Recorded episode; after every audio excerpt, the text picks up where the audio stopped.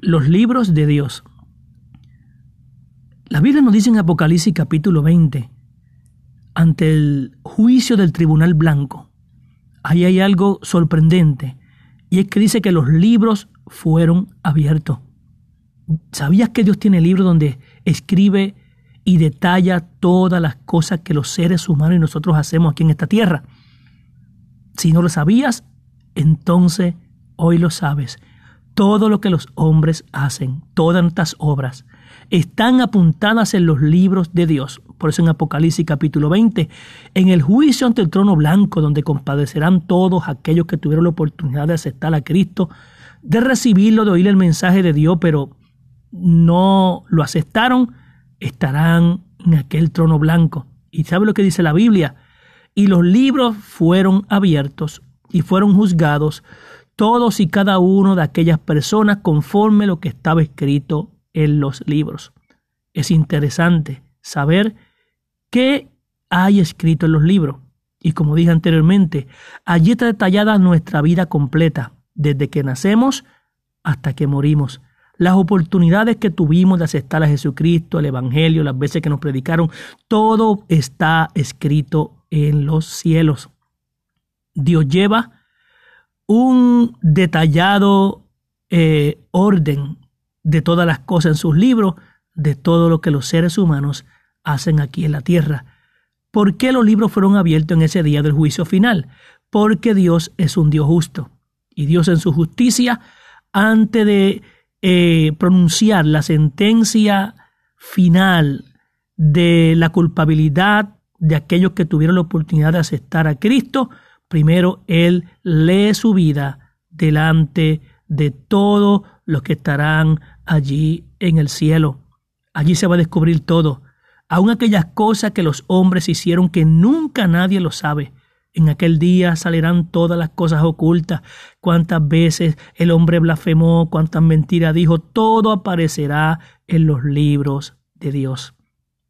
Por eso allí el escritor narra y dice, y los libros fueron abiertos, y cada uno fue juzgado conforme las cosas o las obras que estaban escritas en los libros de Dios.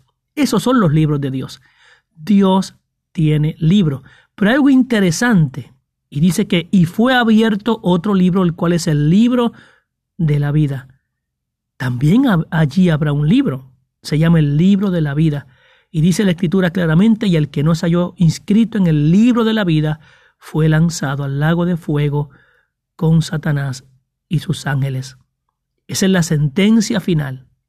Esa es la determinación final del juicio de Dios para todos aquellos que resisten y han resistido la gracia, la misericordia y la oportunidad de la salvación a través del Evangelio y la predicación de, de Jesucristo.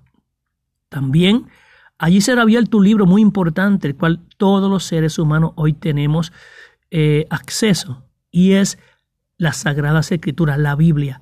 Allí también, allí también estará este libro abierto, para así también a través de ese libro Dios juzgará a todos los hombres. Por eso que cuando comienza la escritura dice, y vi a los muertos grandes y pequeños de pie ante Dios, y los libros fueron abiertos. El hecho que diga grandes y pequeños significa que habrán allí personas de grandes posiciones, grandes gobernantes, grandes figuras de la literatura, del arte, de la música, de la ciencia, estarán allí. Y también los pequeños, personas que quizá no tuvieron grandes posiciones, estarán allí de pie ante Dios, rindiendo, rindiendo cuentas a Dios por lo que se hizo mientras estaba en el cuerpo. Así que hoy tienes una gran oportunidad de poder recibir a Jesucristo, el que murió por tus pecados, el que llevó el juicio de Dios en su cuerpo, en su vida, para que tú seas redimido y tú seas salvo. Hoy se brinda una oportunidad delante de ti a todos los que le reciben, Él le da la potestad, se ha llamado hijos de Dios, y su nombre son escritos en el libro de la vida.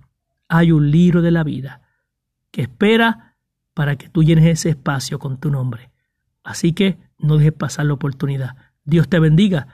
Este es Pastor Juan Carlos en Semillas de Fe para tu corazón.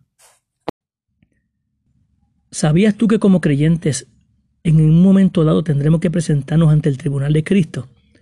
Esto es lo que plantea el apóstol Pablo en segunda carta a los Corintios capítulo 5 versículo 10 cuando dice, porque es necesario que todos compadezcamos ante el tribunal de Cristo para dar cuentas a Dios por todo lo que hicimos mientras estuvimos en el cuerpo, sea bueno o sea malo. Aquí el apóstol Pablo está planteando a aquella iglesia en Corinto y específicamente a los hermanos de Corinto que llegará el momento cuando tendremos que enfrentar el tribunal de Cristo para dar cuentas a Dios por todo lo que hicimos mientras estuvimos en el cuerpo, sea bueno, sea malo. Aquí lo que el apóstol Pablo está diciendo es que como creyente llegará el momento cuando tendremos que rendirle cuentas a Dios por todo lo que Él puso en nuestras manos. Este no es el juicio ante el trono blanco de Apocalipsis 20, de, capítulo 20. Este es el juicio de los creyentes. Aquel juicio para recibir la recompensa según el trabajo que cada uno de nosotros ha hecho para Dios. Por eso el apóstol Pablo dice que compadecedemos ante el tribunal de Cristo.